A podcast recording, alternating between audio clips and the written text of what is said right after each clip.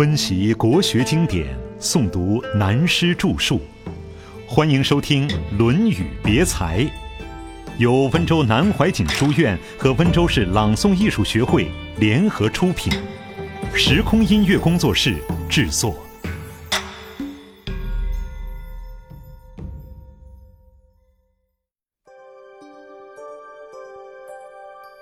责备贤者。子曰。管仲之器小哉？或曰：管仲简乎？曰：管事有三规，官事不赦，焉得简？然则管仲之礼乎？曰：邦君戍塞门，管事亦戍塞门。邦君为两君之号有反殿，管事亦有反殿。管事而知礼，孰不知礼？管仲的时代比孔子早一点儿，在下面我们可以看到孔子对管仲佩服的很。他曾经赞叹过：“如果没有管仲助齐桓公称霸的一段历史，我们几乎变野蛮人了。”在这里，他说管仲的气局太小，这话也是对的。管仲不过帮助齐桓公完成霸业而已，但未能走入王道。这样的气局就显小了，这是他评论历史的感叹。但是有人就问：管仲是讲究节俭的吧？他的政治思想、经济思想都够得上“俭”的。这里的“俭”字，正如诸葛亮《诫子书》中所说“俭以养德”的那个“俭”字一样，包括了许多东西。我们提到“俭”字，再看看老子思想。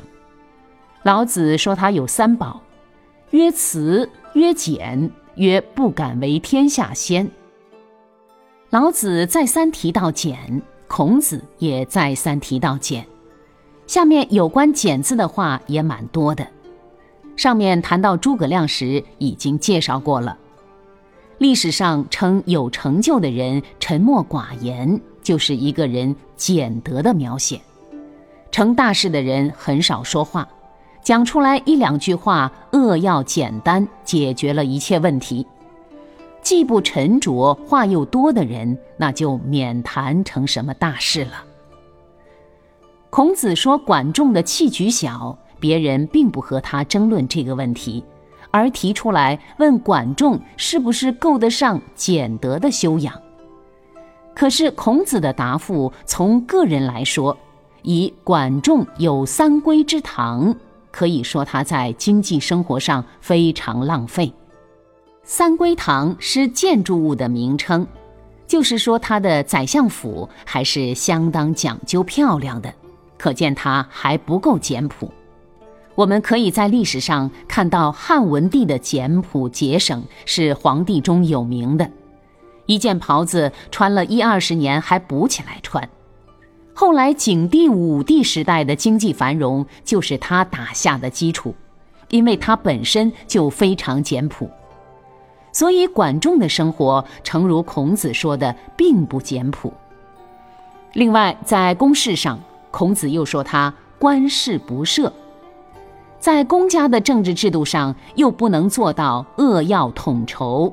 只知因人设官，重重叠叠设置了太多的部门，其实可简化，而他没有简化，这是在行政上的不简。那他怎么算得简呢？我们从这一点可以看出，要真正处理好公事，制度与编制的紧缩很重要，法令也不可繁琐。这是孔子对管仲两方面的批评。也是我们后人应该警惕的地方。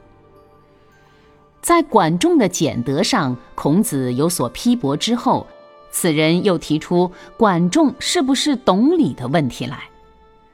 中国文化以礼仪为中心，懂礼是很重要的，但孔子认为管仲在这方面的修养还不够。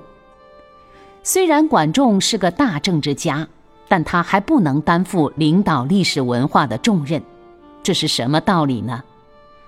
邦君齐桓公在大门外建立屏风、塞门，讲到这里，我们顺便讲到现在很难看得到的古代衙门前的大屏风，上面都写有“耳奉耳禄，民脂民膏，下民易虐，上天难欺”这四句话，已经流传下来一千多年了。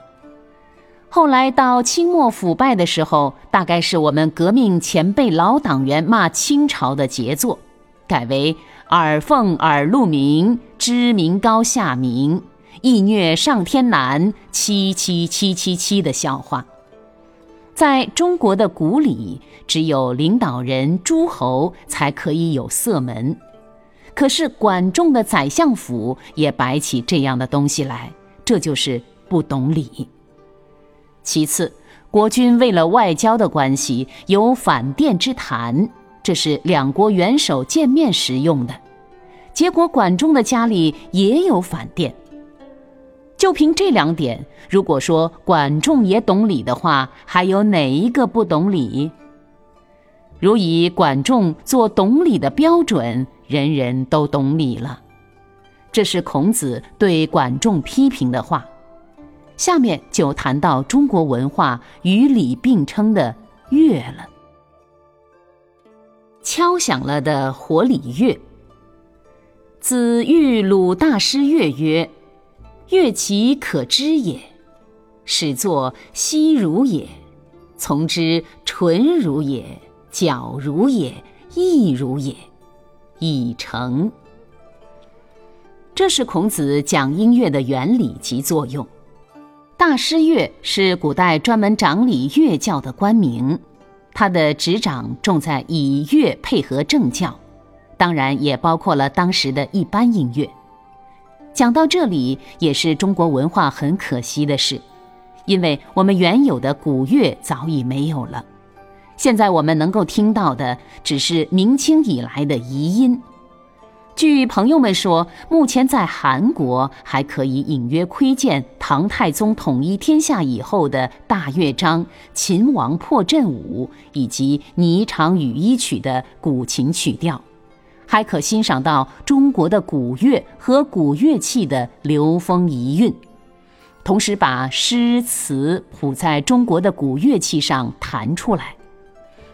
除了韩国。在日本也还找得到一点影子，所以说中国文化的衰落不完全是我们这一代的责任。相反的，故作自我解嘲地说，这也是我们中国人的伟大之处。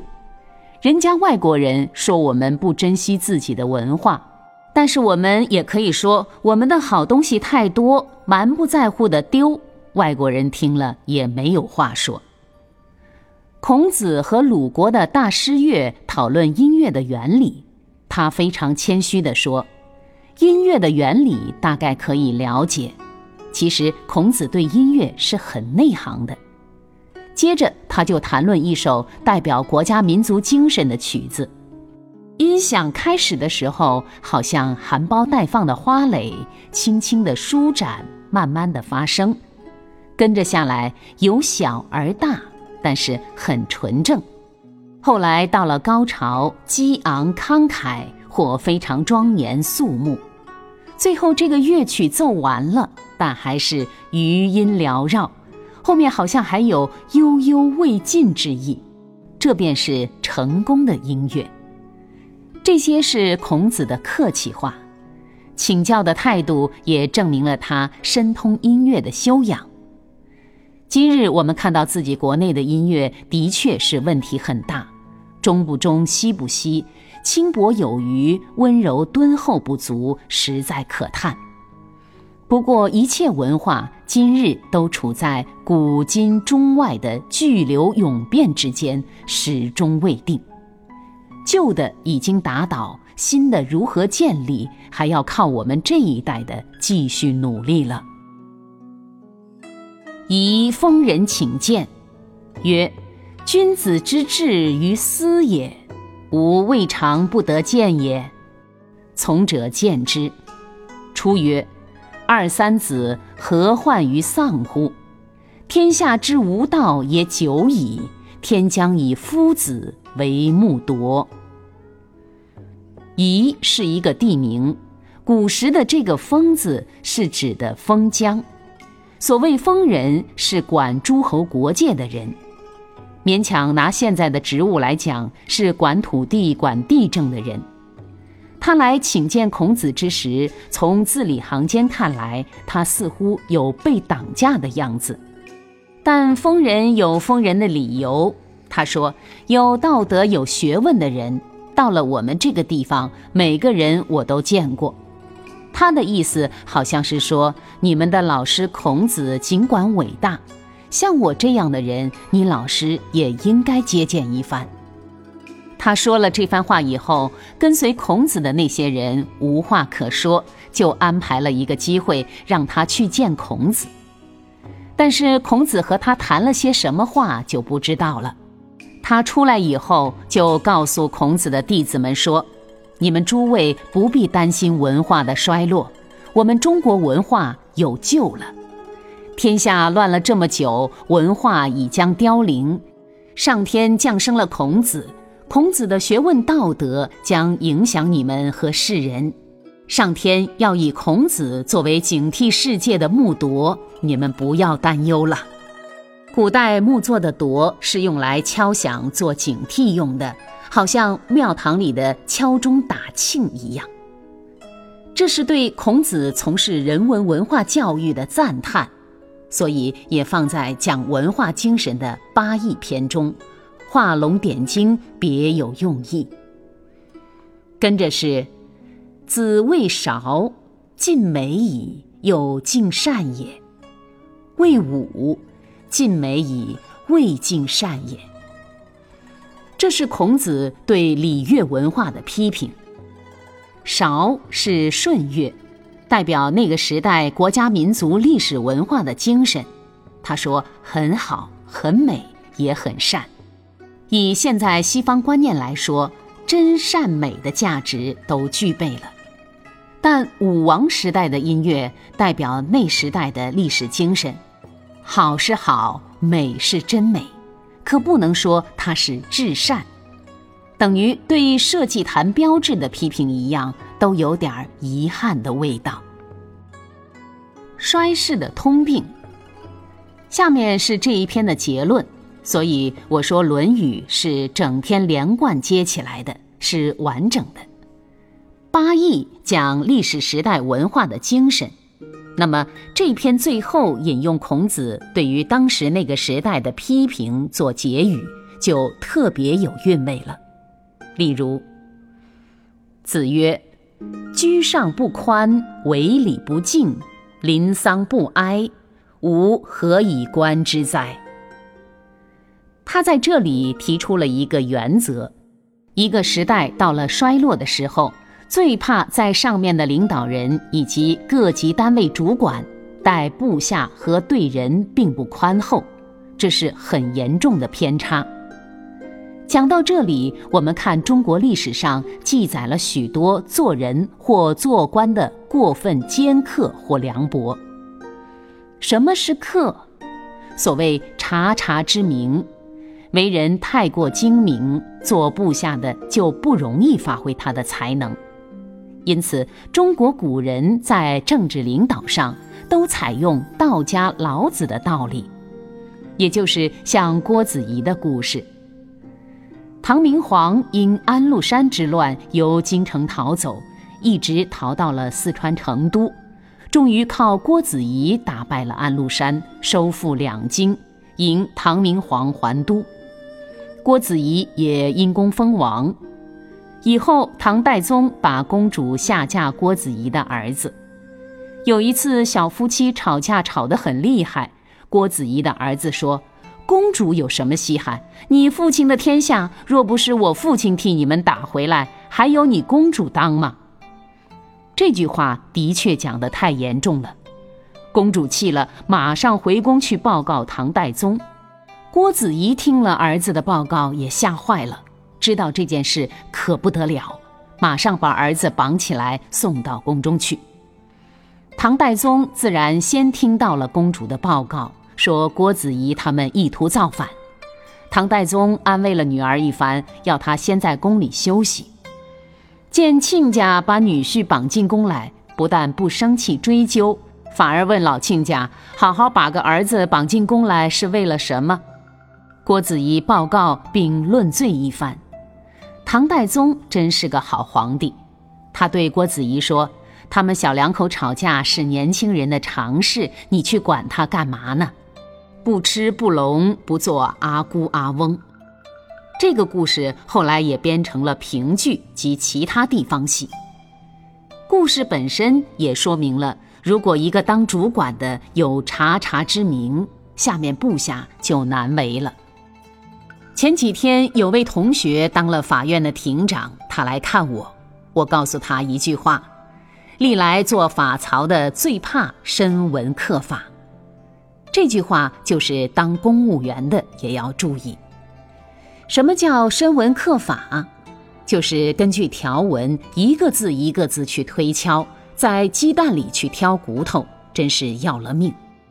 虽然法律的条文完全合于逻辑，但有时是不合道理、不合情理的，完全用逻辑是用不通的。举个例子来说，法律规定抓到小偷应该送到法院办，如果打他两拳打伤了。小偷可以告你伤害，在法理的逻辑上完全对，但讲到人的常情上就不对的。所以我和这位同学说，搞法律的人就怕深文刻法，不讲逻辑，则天下是非辨不清了。因此，中国人有一句名言，告诉做公务人员的朋友说：“宫门里面好修行，否则的话。”人们便把公务员的过错、怨气统统都累积到政府头上。自己如果多动动脑筋，别人就省了气力，同时也消弭了怨气，这就是道德。所以居上要宽，要求别人过严，别人没这个本事。天下无全才，不必求之太严。如果要求过严，希望别人都是圣人全才，在道德上人人如孔子，而防他又如防土匪，用他又随便用得像机器，这是不可以的。切记居上要宽，为礼要敬，并不是只限于下级对上级行礼要恭敬，上面对下面的爱护也包括在礼的范围之内。而且都要敬，就是都要做到诚恳真挚，不真诚没有用。天天行个礼很方便，搞惯了成机械式很容易，但中间没有诚意就没有用。同样的，做长官的对部下的爱护关怀也要有诚敬之心，假的关怀没有用。临丧不哀，以前讲过。我们到殡仪馆吊丧，没有一点哀戚之意，毫不相关，何必去呢？但这个丧也是狭义的，广义的是对于某一件沉重的大事。假如没有沉痛的心情，也是属于临丧不哀的一种情况。孔子提出来这三点，有感于当时春秋时候的社会风气那么坏。孔子讲这些话都是开药方，当时有这种坏风气，他就开出医治的方法。所以他说，像这个样子的社会就没有什么可看了，这是感叹当时文化思想的衰落。实际上，我们看历史，每到衰乱的时候都有这种情形，岂止春秋战国而已呢？八义这一篇把前后对照起来，很明显的可以看出来，它完全是在阐扬中国文化的思想精神。